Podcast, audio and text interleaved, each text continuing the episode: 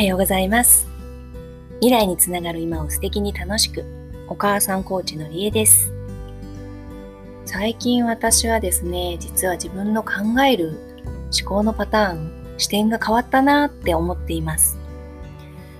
昔はなんか過去ばかり見て反省ばかりしていました。今はですね、なんかこう先の未来を見据えて、そのために今をどんな風に使っていくかそんな風に考えるようになりました。とは言ってもですね、まあ人間なので、昨日はなんででしょうかね、かなり気分が盛り下がったりもしてですね。でもまあ、そんな時もありますよね。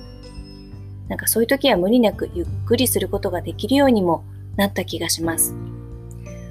これもきっとですね、先を見つめての今っていうのがどんなものなのかっていうのをなんかこう自分で分かっているからこそ今はそこまで焦る必要ないかななんて思えるようになったのかなと思っています。今日はそんなわけでね、最近意識している歩きながら考えようっていうことについてお話しさせてください。コロナ禍っていうパンデミックが起きて、なんかオンライン化が本当に急速に嫌をなしに進みましたよね。なんかこれは単純に、ああ、家で仕事ができるとか、満員の通勤電車に揺られて職場に行く必要ないとか、そんなやっぱり単純な話ではなくって、世の中の構造が大きく変わって、まあ、みんなの価値観も急激に変わらなくちゃいけなくなっちゃったっていうようなその大きな変化な気がしています。私はそのコロナの影響でね、定期券が支給されなくなったんですけれども、結構じわじわと衝撃が来た感じでした。だってついこの間までは、会社はコスト削減のために、もう6ヶ月分の定期代しか支給しないとか言って、なんかこう、ケチくさいこと言ってたんですよ。なのに、急に出社した分だけの実費生産に変えますとかって言われてですね。で、その時最初の感想としては、ああ、都内に行きにくくなっちゃうなーっていうことでした。結構定期券の恩恵を受けていたんだなっていう、そういう個人的な視点ですね。でもこう、ゆっくり考えて、鉄道会社の人たち、働いてる人たちの視点で考えていったとき、あれ？定期券っていうそのまとまった固定額を結局見込めなくなっちゃうわけじゃないですか。今までの収益構造を大きく変えて新しい仕事の仕方をしていかなくちゃいけないんだ。って思ったらなんかすごく怖くなってきました。だっておそらくはというか今後のコロナが収束した後の世の中は地域圏で通勤していた頃には絶対戻ることはないんだろうなと思うからです。実際私の社内のリモートワークの環境もかなり整えられてきましたし、オフィスのフロア縮小も粛々と進められている様子です。だから場所にもう囚われない働き方っていうのがスタンダードになってきてるってことですよね。そしてさらにはですね、リモートワークが進んだことで、いやおうなく見えてきたのが、仕事っていうものの本質です。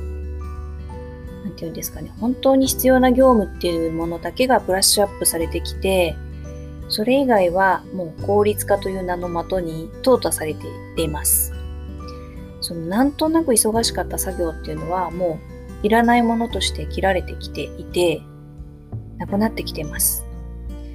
AI の進化が進んだら、この現状はさらに加速するんだろうなと。つまりその明確な意図を持って新しい仕事をどんどんしていくようにしないといつの間にか仕事がなくなってる可能性もあるなって思っています。こう考えるとですね、従来のこう枠組みに取られたまんまの私じゃ、時代の波にいいように押しつぶされるなって本当思いました。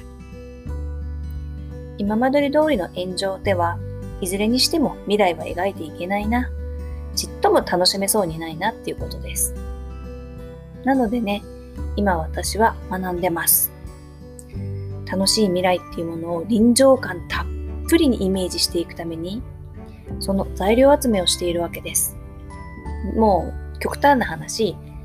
成功している人の頭を借りてしまうっていう感じのところもありますね。なぜなら思考は現実化するからです。だから今も既存のレール外の全く違う楽しい未来につなげていくために歩きながら考えているところです。皆さんは今どうしていますか？ぜひぜひ私と一緒に学んでいきませんか？仲間が欲しいなと思ってます。今日も最後まで聞いていただいてありがとうございました。これからもゆっくりのんびり学んだこと、気がついたこと、皆さんの親子に立ちそうなことを楽しく行動を発信していきたいと思います。内容に関しておおって響くものがあった時は、いいねで教えてください。もちろんコメントとかも嬉しいです。それでも今日を、それでもじゃないですね。それでは今日も素敵な一日を笑顔でお過ごしください。のりえでした。